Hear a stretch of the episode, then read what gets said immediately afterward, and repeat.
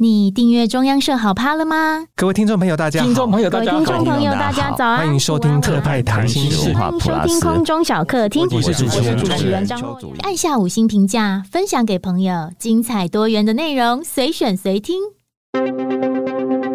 全球新鲜事，私房小故事，特派告诉你不知道的新闻幕后大小事。各位中央社好 POD 特派谈心事的听众朋友，还有 YT 上的观众朋友，大家好，我是国际两岸的汉源。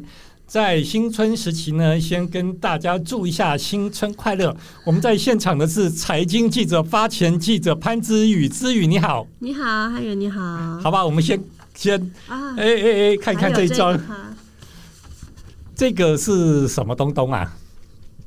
春联吗？春联啊没有错啊！就恭喜大家新年快乐！对呀、啊，兔年行大运，我们有蔡总统跟赖副总统的喜福，这是这个是什么字？运运图春联，希望大家在兔年呢能够有好的开始。对，好。那既然今天之宇在现场，我们就要谈一个大家都很 care 的话题。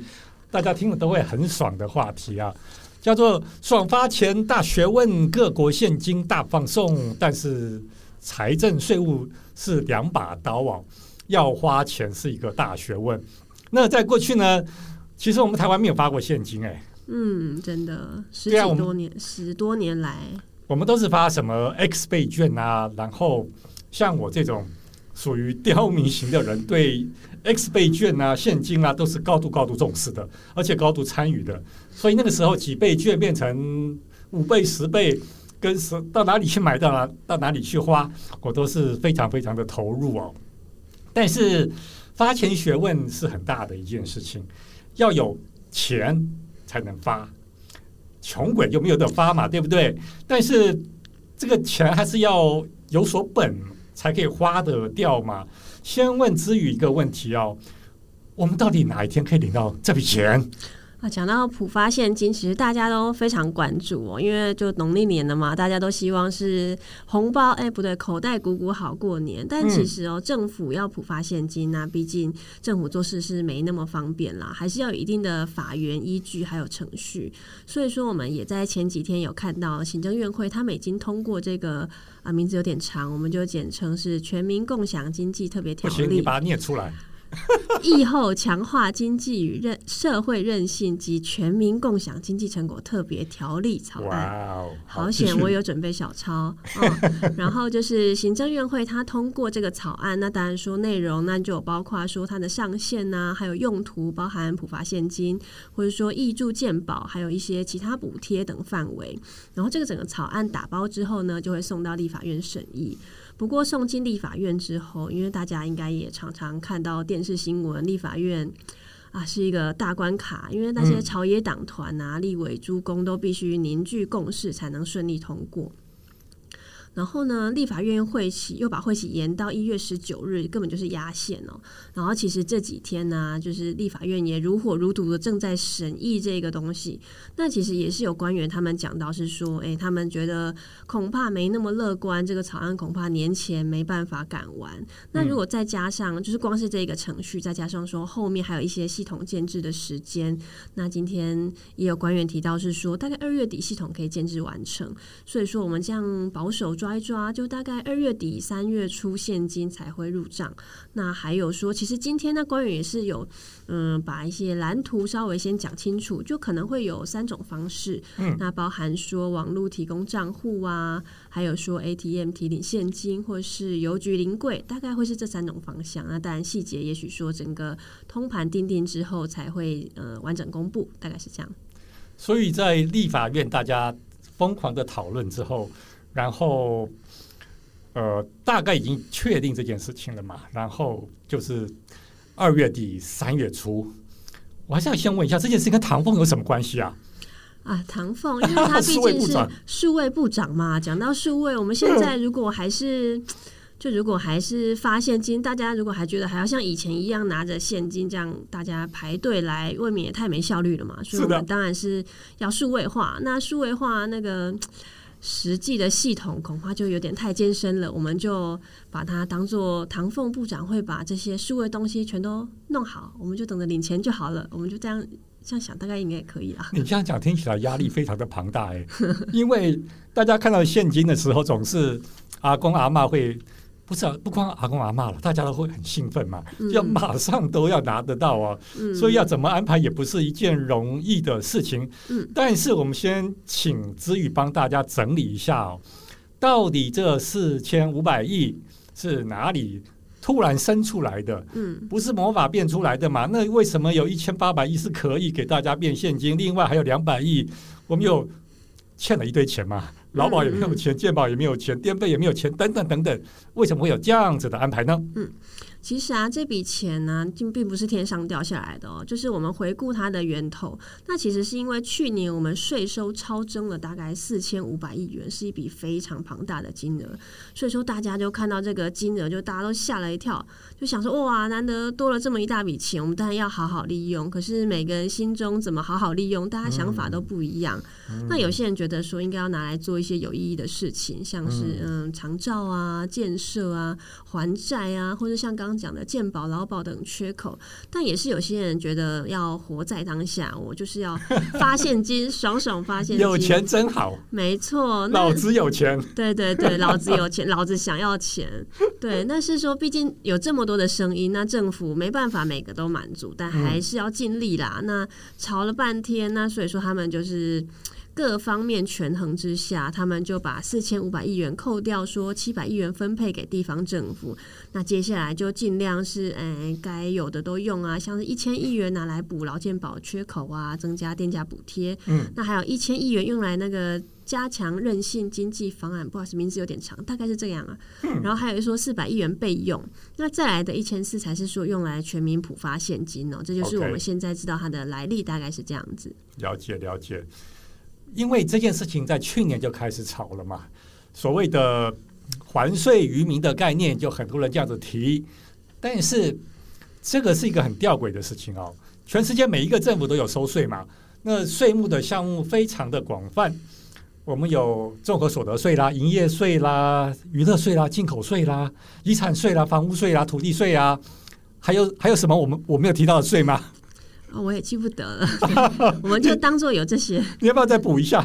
我、嗯、我哩哩啦啦列了这么多税，太多太多了嘛。嗯嗯嗯。那还税于民，就是你缴了税的人才可以拿，就是某种人觉得是应该要这样子。嗯嗯嗯。但是好像不是这个样子了。那当然，立委高嘉瑜讲的行政失灵，就就就引起了这个天大的这个波涛啊。嗯嗯。到现在还在不断的解释哦。嗯。那还有呃。甚至道歉啊！至于你说说看，还水渔民的哲学跟概念在哪里啊？嗯嗯嗯。其实哦，就是这个到底是经济太好，还是说行政失灵啊、超收啊？其实我们可以看一下，最近有一则财经新闻，其实我觉得蛮吸引人眼球的。嗯，就是说刚卸任的财政部长苏建荣前财长啊，他其实是个蛮大家看他呃呃气质都知道他是个蛮勾引的人哦，但是他蛮罕见的，在前阵子有一个研讨会上，就是讨论这个还税于民的议题，他蛮生气的。就是我们虽然我没到现场，但是根据有到现场的同业说。说他当天 keep put 对，那为什么会这样子呢？其实就是因为谈到税收超征议题，他觉得大家把太多事情混为一谈了，而且嗯、呃，有点说用错误的概念把这个税收超征乱批评一通。嗯哼。那到底他的他的想法是什么呢？其实他是他的意思是说，税收推估技术当然是有可以改进的地方，嗯、可是我们也不能忽略掉说这几年这个经济局势确实是变化非常的大。没错，没错。嗯嗯嗯，我们就先倒带好了，先看美中贸易战、嗯、那时候啊，大家就觉得说天哪，就两只大象打起来了，台湾夹在中间应该会很惨。哎、嗯，结果我没想到转单效应来了，那台湾就是喜迎台商回流啊，大爆发，结果就是从中受惠很多。那再接下来又来了一个疫情。那大家想说啊，流年不利啊，太惨太惨了。没想到就是台湾防守成功，而且我们刚好半导体优势在这当中真的是发挥的淋漓尽致哦。后来晶片荒，反而大家全世界都注意到台湾。嗯、我相信这个连企业他们本身也是始料未及的。对啊，连海运都飞上天。没错没错，而且我们当年经济成长率，我们以前都还在那边保三，结果我们去年直接飙破六趴，这点真的是非常意外。嗯，对，但是呢。就是没嗯，我们去年二零二二年呐、啊，整个局势又大改变了。就是原本大家都觉得一片大好，然后没想到是说来一个俄乌战争，然后爆发之后啊，然后又来一个通膨啊，美国暴力升息啊。哎，那为什么讲到这些呢？是因为说我们从这边就可以看到，其实经济预测它的难度是非常高的。是的，嗯，那甚至有学者他当然是开玩笑啦，但他就说，哎、嗯，看天气预报啊，经济预测哪个比较准？哎，有时候天气预报好像比较准呢、欸。对，那其实说，因为我们为什么讲到这个呢？因为经济状况跟税收是息息相关的。的对，那如果说有时候我们预测跟现实都会有很大落差的话，那税收当然也是会有估计错误。所以说，其实以这几年状况，我觉得可能比较难苛求说，哎，为什么这个预期会有落差？但是我们还是会回过头来讲，如果说税收真的是连年超征，或是说这个误差过大，那它确实还是有一些地方是值得检讨的。其实也对啦，像嘉瑜委员也有提一些附带的说法，他觉得像像娱乐税啦，嗯，嗯，嗯，或者进出口税、某种奢侈品等等的的高关税，他觉得有一些意见嘛。嗯嗯，嗯。那征收税项的项目，这是另外一个议题了，跟我们整体的税收是是。也不能说两回事啦，但它是其中的一个部分而已啊，那是不同的议题啊。另外还有第二个论战，我们就继续论战下去啊。呃，有缴税的才可以领六千块吗？嗯嗯嗯。乍听之下好像也有道理。那网上的乡民们、网友们论战了很久，但是我们还是要从台湾的赋税结构来看啊。呃，这未必是一个定论啊。就以所得税来讲好了，大家。其实台湾申报所得税的人也也不多哎，嗯嗯嗯。那所得税的集聚，如果大家有一点关键的了解的话，哎，虽然呃这个富人的生活，你我都没有太太高的体验，就是缴税缴到很前面的那个集聚的啊，三十趴啦，四十趴哦，其实他们缴的税真的是占了我们综所税的。一大部分，嗯嗯嗯。另外，营业税其实也很类似，少数的业者就已经占了八成哦。嗯嗯。也就是说，你说做零售业、小生小生意真的很辛苦赚的钱，可能讲是我们税基当中很少的一部分。但是，但是这个发了的进出口啊，甚至海上跑的船啊，就吓死人。所以，这个论战是不是根本没有办法进行下去呢？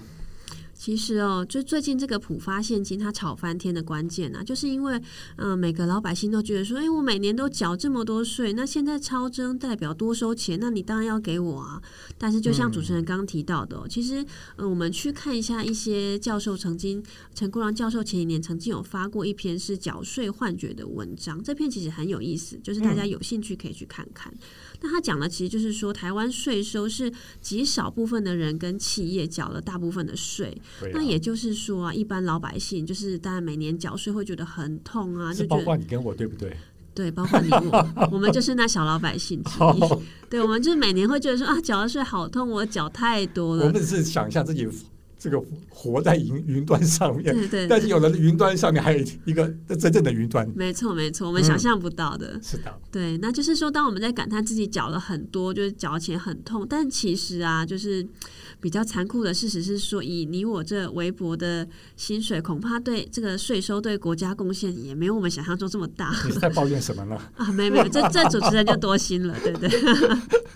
对，那其实说，如果是在这样的前提下，就是说，一般的受薪阶级他缴的税对国家的贡献，其实就是那个占比啦，它其实是占比相当低的情况下，嗯、那难道说我们呃税收超征，我们是要发给那些贡献高的吗？也就是我们呃所谓的不管是有钱人或企业吗？这样好像也不太对。嗯、就是台民歌啦，还有这个中模哥啊，我就不点名了。对对对，但其实说这个，它是一个思考的角度。嗯、那另一方面呢、哦，其实这个问题，也就是我们刚刚讲到前财长苏建荣他一直在强调的，还税于民是假议题。嗯、当初如果大家可能看新闻标题，会觉得说，哎呦，还税于民假议题，他在打脸政府，打脸行政院。嗯、可是其实我们看到内文，会觉得，哎，其实他讲的是有道理的。嗯、对，他的意思是说，还税于民的民，这个指的到底是谁？是我们这一代吗？还是我们？的下一代，哇对，那其实我们常常都会说债留子孙啦，但是，所以我们看起来我们是有在帮下一代考量嘛？哎、欸，那怎么讲到这个议题，还税于民，我们又变得好像只顾到我们自己，而没有下一代？就是说，哎、欸，税收超征了，那我们怎么马上是说好，赶快落入我口袋，而不是说赶快把这些钱拿去还债，嗯、或是用在长照啊这些其他更有意义的地方呢？嗯、大概是这样子。好吧，大过年的。我们把税聊到这么深啊，税基的结构都这样子谈，听起来非常的沉重啊。嗯，谈一些欢天喜地的事情。没错，没错。子宇啊，六千块你到底要干嘛嘞？六千块啊，就是。哎，我其实想了蛮多的，但就觉得我的钱其实是独立性还蛮高的。就时候到的时候，他们自己会有想法。就也许他们看到一些喜欢的东西，就会说：“选我，选我，我来了，来了。”对对对，所以我是不太花担心这些钱怎么花啦。想必他们一定会找到自由去处。所以是你是没有像我一样，就行政院都都还在炒你的阶段，就已经先超前部署把它。你说先预知吗？恐怕也是有了，但是这种事情我就不会特别去 特别去记了。想说这种伤心事就别提，我们就向前看嘛。是啊，对啊，网购多开心啊！对对对，或是说刚好路过的时候看到，哎，不错的，就是嗯，稍微摸一摸看一看，有缘就带走，嗯、大概是这样子。对呀、啊，现金总是要流到市场里面去，才可以带动经济吧？没错，没错，刺激消费，确实啦。我们有时候如果觉得捉襟见肘，或者说有时候花钱花太多有点罪恶感，就想想自己是在为国努力，对，刺激消费。哎呀，这样子的话，就马上在那个网购叉叉叉搭抗，把它开起来。没错，没错，大家看看，就是这个景气低迷，你我有责啊。嗯，所以。消费这件事情毕竟是 GDP 当中的一个成分嘛。没错，没错。而且比较有意思的是说，大家可能现在解封，大家急着要出去玩啊。嗯、然后，当然这个是一个比较有趣的事情，大家可能不知道，就是说我们在国内玩才可以把，就是在国内跟出国都可以贡献民间消费，嗯、可是只有在国内玩才可以把，才可以把这个才对 GDP 有贡献。对呀，对对，这是一个就是呃，它的这个公式的小算法。对，所以说，如果大家当然会想要出国啦，可是如果可以的话，就是尽量还是在国内多花点钱，对经济成长才有帮助。那买华航跟长荣飞国外的机票呢？这个我之后帮你问问看，我倒是没想过这一个议题。好吧，那就请这个 E EVA Air China Airline 呢？嗯，哎，对不对？帮帮帮我们一下。对对对。我是中央社财经记者潘姿宇，您现在收听的是特派谈心事。节目第二段，其实发钱这件事情就本身就很烧脑了。嗯，你刚刚也讲到要照顾弱势，嗯，又要公平，公平的原则总要维持嘛。最重要的就是财政纪律这件事情。没错，听起来财政纪律这件这个概念啊，在台湾在政府甚至民间，我都觉得是一件很重要的一件事情。就是当然当然，大家好像赚钱不容易。嗯，我们进出口这么努力，然后毛利这么薄，一 percent、两 percent、三 percent，所以这个钱不能乱花。然后有钱的时候，心里还会惊呀惊呀的，要小心的花。嗯，还得要看一下哪边已经缺了什么钱，哪边又有缺口要补起来，电费的缺口要补起来。那政府确实是为这种事情很烧脑吗？没错，没错，就是嗯，我们其实每次政府不管是发钱啊、发券啊，我们回顾一下，从马政府时期的消费券到疫情期间的三倍券啊、五倍券，还有这次普发现金，大家都是吵翻天哦。嗯、就是我们几乎每天看，不管是网络新闻啊、报章媒体。我们都有看到学者专家他们提出不同的建议，包含说发放时机啊，发放的方式，嗯、甚至说就可能说发放的管道，嗯，或是对象有没有需要限制？嗯，那为什么会这样呢？因为说他们基本上就是先不论支不支持这个政策，但都已经确定要推了。那既然就既嗯。就是希望可以让这个政策效益最大化哦。那要让政策效益最大化，当然是要有完整的设计。那其实我们过去每一次谈到发钱啊、发券啊，我们都可以蛮常听到两个效果，一个是替代效果，一个是乘数效果。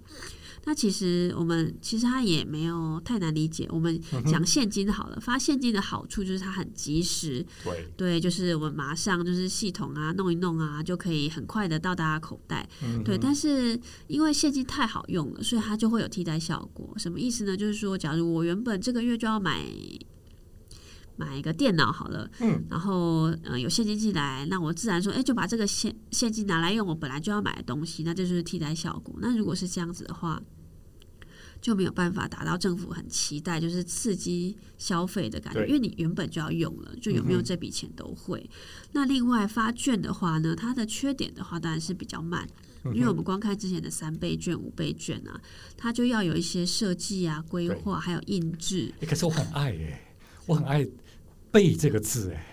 哦，你说可能心情上会也是有三倍、五倍的愉悦吗？庞大的愉悦，超 n n 倍 n 倍愉悦，对对对对。那其实想必你也是那个乘数效果当中的一部分哦。因为发券的话，其实我们可能会有点印象，就是之前发券它其实是有一些限制用途的。嗯，我有点忘记，可能也许是不能买买彩券。就之类的，对，因为这些东西是你必须要买的。那如果说，就我没有给这个券，你都会买的话，那我干嘛给你呢？我要的是刺激消费啊。对啊，乐色袋还是要用现金买。对对对，所以说呢，它就是会用券，然后搭配一些限制用途，那就会让你花在，就是假如说五千好了，五千元，那呃，假如说你已经买了三千元，你就想说，哎，那多两千怎么办呢？好了，那我再加码买个这个好了，那这就是所谓的乘数效果，嗯、也是政府很期待看到的，所以你讲的现在是讲财务心理学这个专门的学问哎。对对，你也可以这样想，就是但是我们套用到自己身上都还蛮合理的。就是说，当你有一笔意外之财，那又是一个你可能平常比较少消费的用途，那你待会觉得不花白不花，对不对？花了三千还有两千，我一定要把它花掉，我再推呃贴个一千都没关系，就是要花掉。我以前读书对于财财务心理这门课，嗯，就觉得。这是在干嘛？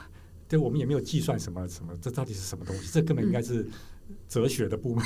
嗯、没想到他扮演很重要的。对，没想到自己拿到钱之后，这一切都合理了。对呀、啊，突然间以前不懂的都融会贯通了。是啊，对啊，我说呃，为什么要设计？为什么花那么多钱去去印那些东西？十几亿嘛，嗯、那时候就讨论嘛。嗯，所以至于这些东西，过去几个月的讨论，对你来说都不是新鲜事哎、欸。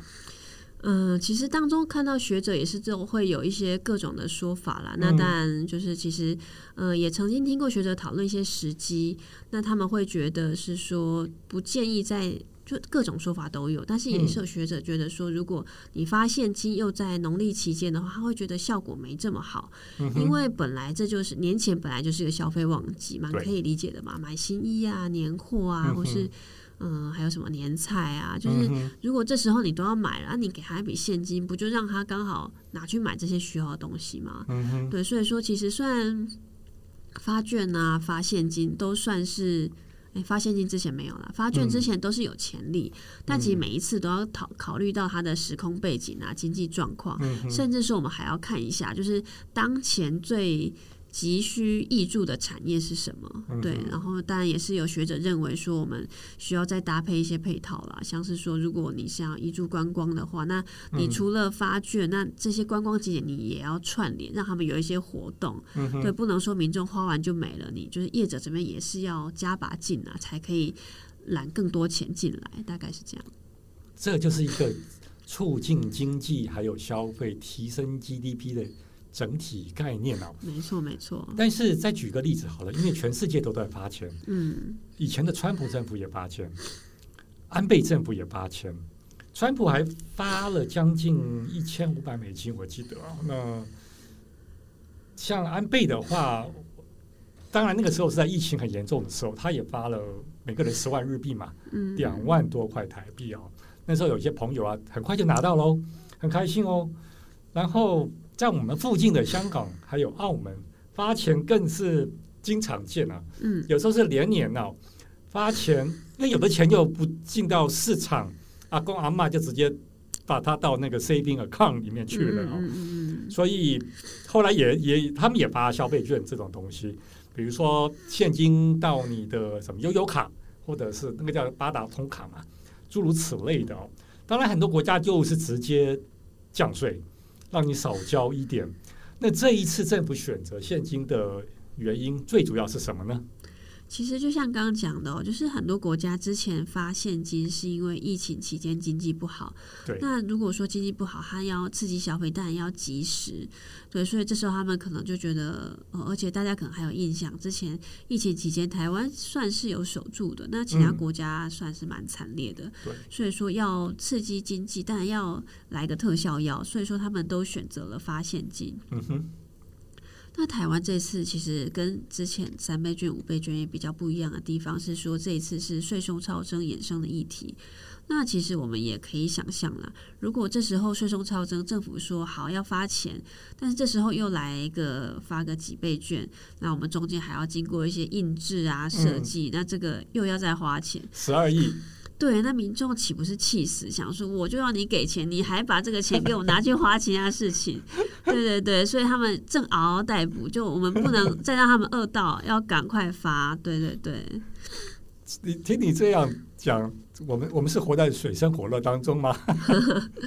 但其实像刚刚主持人也提到，是说其他有些发现金，如果常常发现金的话，民众会存起来，确实是这个部分啦。就是说，我们如果发现金，也要考虑到民众可能会把它拿来存，这也是之前在发现金跟发券之间，常常有学者提出来论战的部分。所以说，这个真的。呃，当然，大家不管领钱领券都开心啦。但是说，就政策设计的角度，是蛮大一门学问的。对啊，至于因为这一阵子大家在讨论这个议题，毕因为总统大选也就一年了，所以有很多很多的政治的揣测。大家都觉得发钱，选民就会开心，然后会投给投给你。但是我们看过去，川普还有安倍。也都也都发了，但是那时候疫情太糟了，嗯，所以民调还是没有不好哦。其实我们每每每个国家的状况都不太一样，那政治的评论的方向也很多。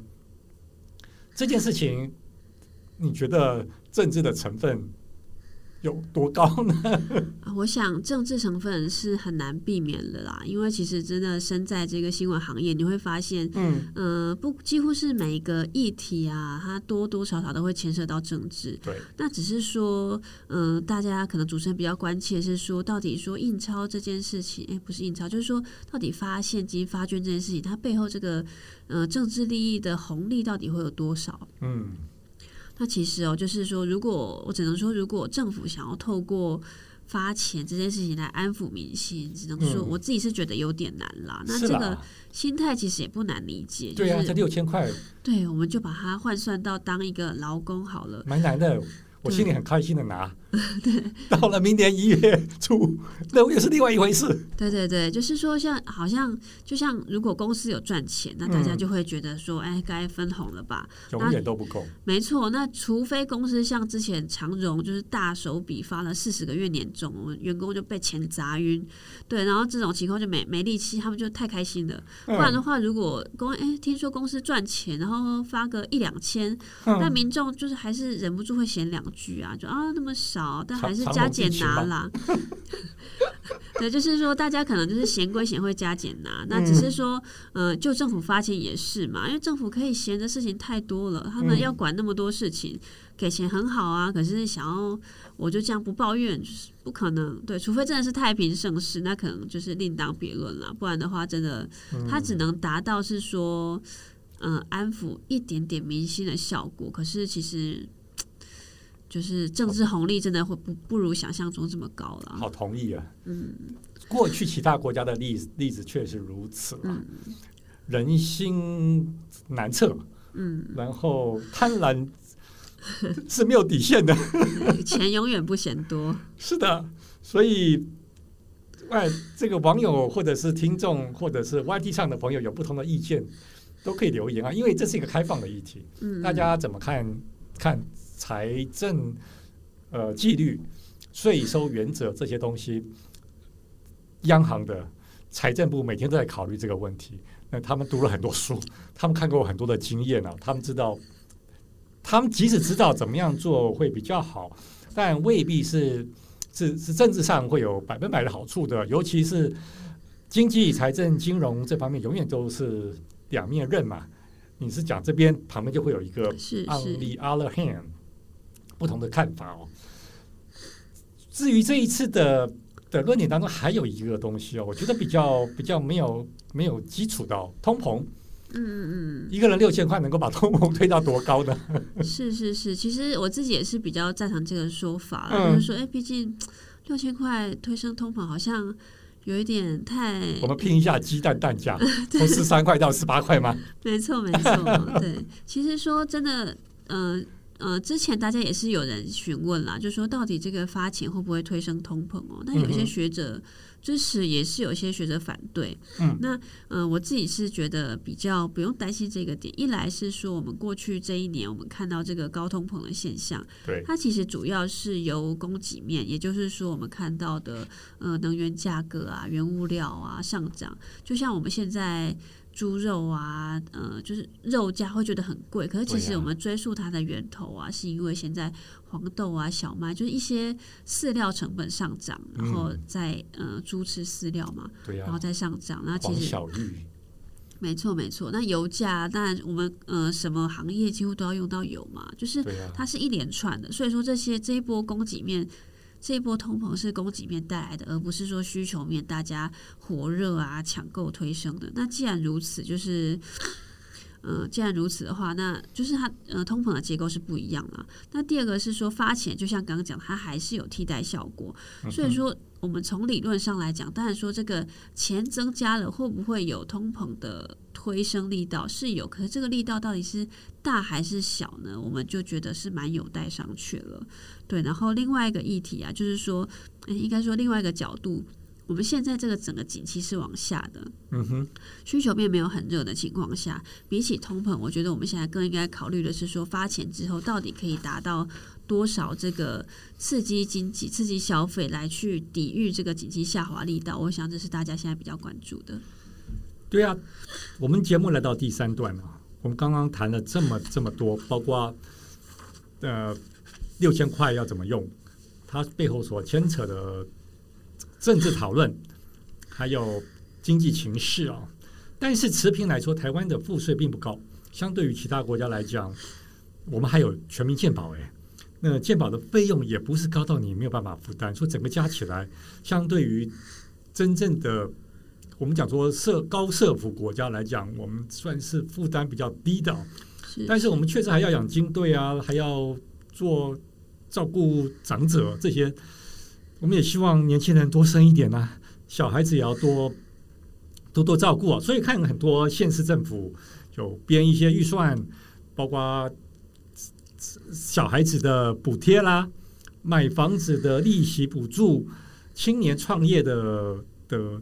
贷款，然后利息很低的，等等等等，希望能够创造出一个大家生活会比较好的方向哦。但是怎么样，还是回到一个问题：钱从哪里来？中央的钱，地方的钱。那我们台湾人本来就是很习惯卖干努力工作上班的。那我个人是觉得台湾的财政纪律是非常非常高的地方。嗯嗯，从政府到民间，从小家庭甚至到年轻人，他到底可以花多少钱，他是算的很清楚的哦。就至于来谈谈目前政府的整体的财政状况怎么样？其实就像您刚刚讲的，就是说，不管是政府到台湾，台湾人这个习惯，我们是。嗯嗯、呃，比较习惯就是说，像以一般大家都说要有储蓄观念啦，所以说其实放大到政府，其实我们财政纪律算是非常好。我们拿一个数字来讲，就是说台湾债务占 GDP 的比率跟其他国家相比，我们是低很多的。是的。所以说每次当经济不好的时候，我们都可以看到有学者提到这个数字，嗯、而且是说其实台湾有财政空间是非常足够，可以更大胆的使用。对，那这个当然是意味着说台湾财政状况是很健全的，但是财政状况跟财政纪律，我想是两个议题哦。对对，尤其说其实呃。这一次这个普发现金也衍生另外一个部分，因为我们刚最开始有提到说，这个法源是全民共享经济特别条例。哇，你背得起来耶！简称简称，对。那其实坊间有很多专家讲过，就是说我们在看政府的账本啊，从、嗯、中央政府总预算来看，会觉得说，哎，这账本很漂亮，数字很好看。但如果说翻开第二本账，就特别预算的部分，会觉得，哎，数字好像没有这么好看了。嗯，对。那其实我们这几年，我们去看一些。我们耳熟能详的计划，像是前瞻计划，嗯，或者说防疫纾困，嗯，那这些其实都是特别条例哦。是的，对。那如果也就特别预算了，那如果说当特别预算好像一天到晚都在听到，哎，那特别都不特别了，那这难道不是一个问题吗？嗯，就是说我们。是不是要思考？是说，如果很多建设啊、计划支出，他们如果已经变成是常态性，那它是不是根本就应该编在我们一般的这种呃公路预算啊？就是说总预算这个账里面，而不是列在特别预算？这个是一个比较是制度面会需要检视的地方啦。对了，就是我们我们对于怎么样用钱，一个国家就像一个家庭一样，甚至一个个人，是是你的收入、你的支出。那个账本摊开来就是很很简单嘛。是是。当你的负债超过资产，就会有压力。但是哪一个政府没有负债呢？它大部分的国家都是跑在前面嘛。嗯嗯。然后，然后再再很审慎的看你你你遇到了什么问题，然后要编怎么样的预算呢？看美国那样子编，我们大概都觉得哇。这真的是富豪人家，非常的大手笔哦，自叹不如。甚至你去看，比如说，比如说解放军的预算，哇，嗯、都都很吓。但那个大国了，财大气粗，对，小国的钱有小国的花法，小而美。是是啦，其实大家对这个有很多的想法，很多政治人物也说：“哎呀，我是领政府的钱啊，我之前几年都没有受到影响，我就不领了。”但这个好像也不是。很 make sense 嘛，对不对？因为怎么讲，公务员啦，没有受到经济的影响啦，那其他的各行各业，那就普发现金跟跟这个帮助特别遭受到影响的产业，那是不同的事情嘛。嗯嗯嗯，就是其实我们在不管哪一个政策，我们都要考虑到对象是什么。对对，所以说我们其实，但这一批我们现在定调是全民共享了。那但是之前我也听过有些学者他们有建议是说，如果现在正式疫情解封，也就是说我们可以看到内需服务业他们即将要迎来春宴，那我们是不是？因为我们其实蛮可以想象嘛，刚好是农历年后这个时机，大家。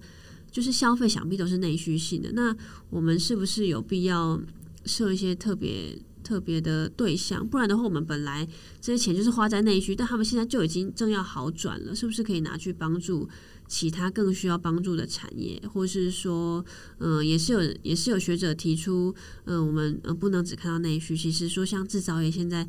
正要开始下滑，我们现在其实是、嗯、呃，景气有点内外不同调。我们现在外冷，那内其实是比较温暖的。嗯，对。那所以说，其实在这个景气可能以制造业来说，他们即将步入寒冬。那除了我们体质健全的高科技产业比较不需要担心，那那些传产，那到底我们为他们的这种转型升级做了多少，或是说这个脚步够不够快，其实也是蛮需要检视的地方。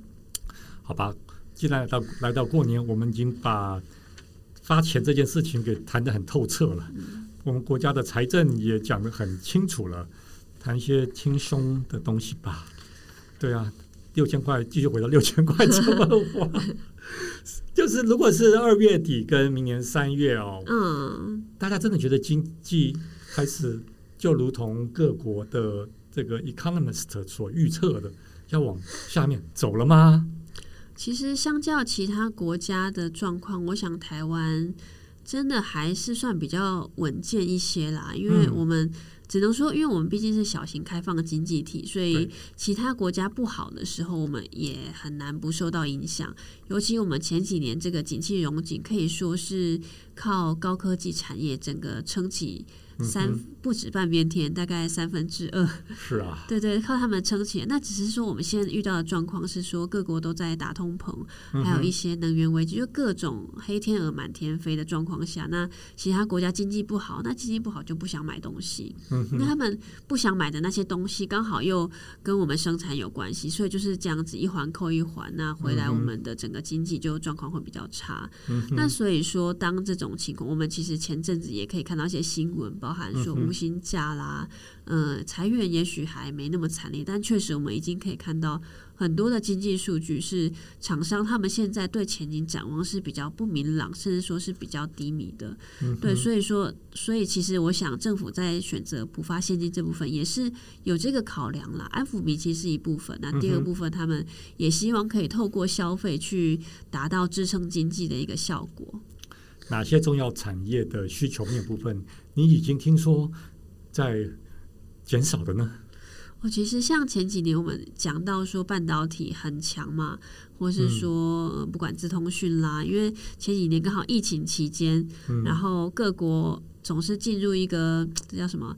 疫情期间的新生活运动，然后没想到远距生活、远距上班，什么都可以远距了。嗯，对，那相信可能，我想很多家长也都经历到，哎，小孩在家开始都要一台平板呐、啊、笔电呐、啊。嗯哼。那这时候就意外催出一些这种智通讯产品的商机。那时候台湾就刚好受惠，因为我想大家都知道，台湾有蛮多很强的电子厂，对，那他们其实都是在这一波受惠到。有，然后像半导体晶片啊，更是。嗯台积电现在全球都知道了，大家争抢，所以我我才讲说，就是刚好这个疫情爆发的商机正好对上台湾的强项，嗯、所以说他们就是刚好是强强结合啦，嗯、缔造出台湾的好成绩。那只是现在就刚好相反过来了，因为该买的都买了，那他们现在。